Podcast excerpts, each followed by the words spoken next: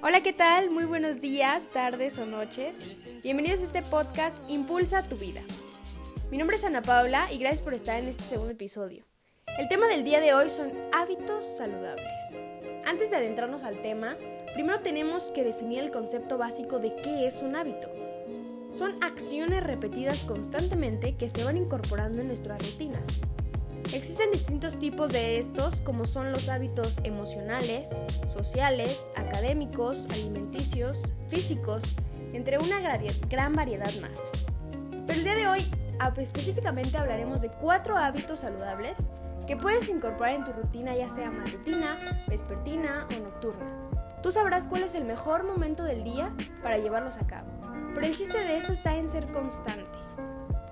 Te voy a dar cuatro tips básicos que al menos alguna vez en tu vida has escuchado, pero los creemos tan básicos que no le damos la importancia necesaria de llevarlos a cabo día con día. Y esto pasa porque no conocemos el peso que tienen a largo plazo, o sus efectos, mejor dicho. Empecemos con estos cuatro tips. El primero es el hábito de la lectura. Así es, ejercita tu cerebro al menos 20 minutos al día. Así como vamos al gimnasio y ejercitamos el abdomen, las piernas, los brazos, bajamos de peso y todo para estar bien físicamente, te invito a que ejercites el cerebro para que esté bien mentalmente.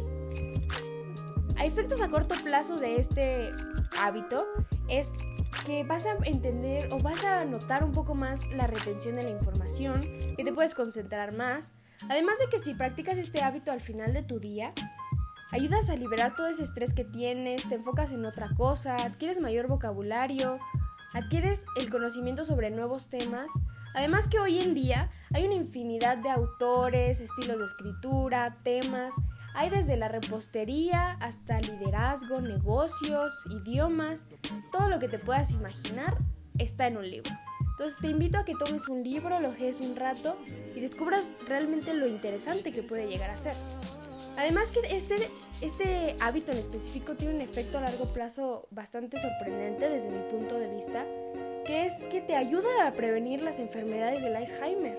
Así es, realmente es bastante asombroso lo que puede hacer un pequeño hábito diario. El segundo hábito es toma agua. Yo sé que hemos escuchado que no, te tienes que tomar un litro de agua diario, no que dos. Pero realmente para saber cuánto necesitas tomar, según los nutriólogos, tienes que multiplicar tu peso por 0.033 y eso son los litros que tienes que tomar diario, son los que tu cuerpo necesita. Y el fenómeno de tomar agua, además de nivelar el pH de todo lo que comemos en grasas, azúcares, ácidos, el agua es maravillosa, la verdad, a la salud, a tener más brillo en la piel, la digestión, pero está comprobado que si, por ejemplo, estás estudiando, trabajando y tienes una botella de agua al lado y estás tomando eh, agua constantemente en lo que estás realizando esas actividades, ayuda a retener la información para que más tarde la puedas recordar simplemente con tomar agua. Porque tu cuerpo va a asociar que la información que la estás adquiriendo o estás obteniendo con el tomar agua. Y te va a ayudar a concentrarte, hidratarte y muchísimos beneficios físicos que tiene. El tercer hábito es tener metas, tener metas diarias. Existen tres tipos de metas, a corto, largo y mediano plazo. Las metas nos ayudan a mantenernos vivos, a tener un propósito diario. Y las, las metas a corto plazo te ayudan a llegar a las de largo plazo. Porque cuántas veces nosotros no tenemos metas como, no, en 10 años me gustaría estar viajando por el mundo y conociendo todo de mochilazo. Pero hoy Hoy, ¿qué estás haciendo para lograr ese sueño en 10 años? Hoy, ¿qué, ¿qué pequeño granito de arena estás poniendo para que en 10 años puedas estar lográndolo? No lo dejes solo en sueños, hazlos realidad, materialízalos. Esfuérzate diariamente para que los puedas alcanzar.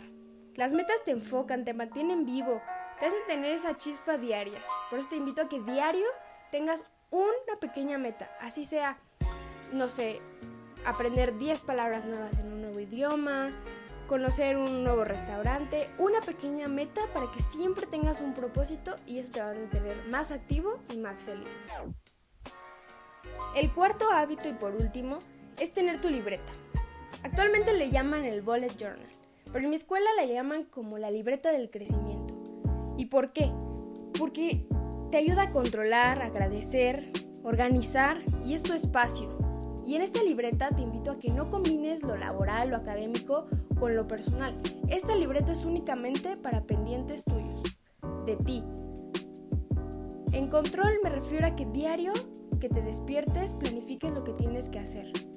Tengo que llevar esto a la tintorería, tengo que acabar de hacer eh, de comer, cualquier pequeña acción la tienes que escribir para que la la tengas presente y no solo en tu cabeza y así puedes despejar un poco de memoria de tu cerebro.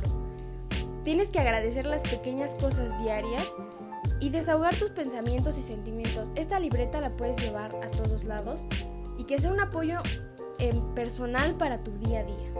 Y bueno, estos son los cuatro hábitos que realmente si los pones en práctica bueno, se dice que para adoptar un hábito y para que sea constante, lo tienes que llevar a cabo por 29 días para que ya sea un hábito que puede durar mucho tiempo. Entonces te invito a que los realices, que les des una oportunidad y realmente vas a empezar a notar cambios desde la primera semana. Y si no, no te desesperes, a los 29 días notas un cambio porque notas un cambio. Si les gustó este tema, los invito a escuchar el siguiente episodio, en el cual ahora sí hablaremos del método 20-20-20 que es la fórmula del éxito según Robin Sharma. Los veo en el siguiente capítulo y gracias por escuchar.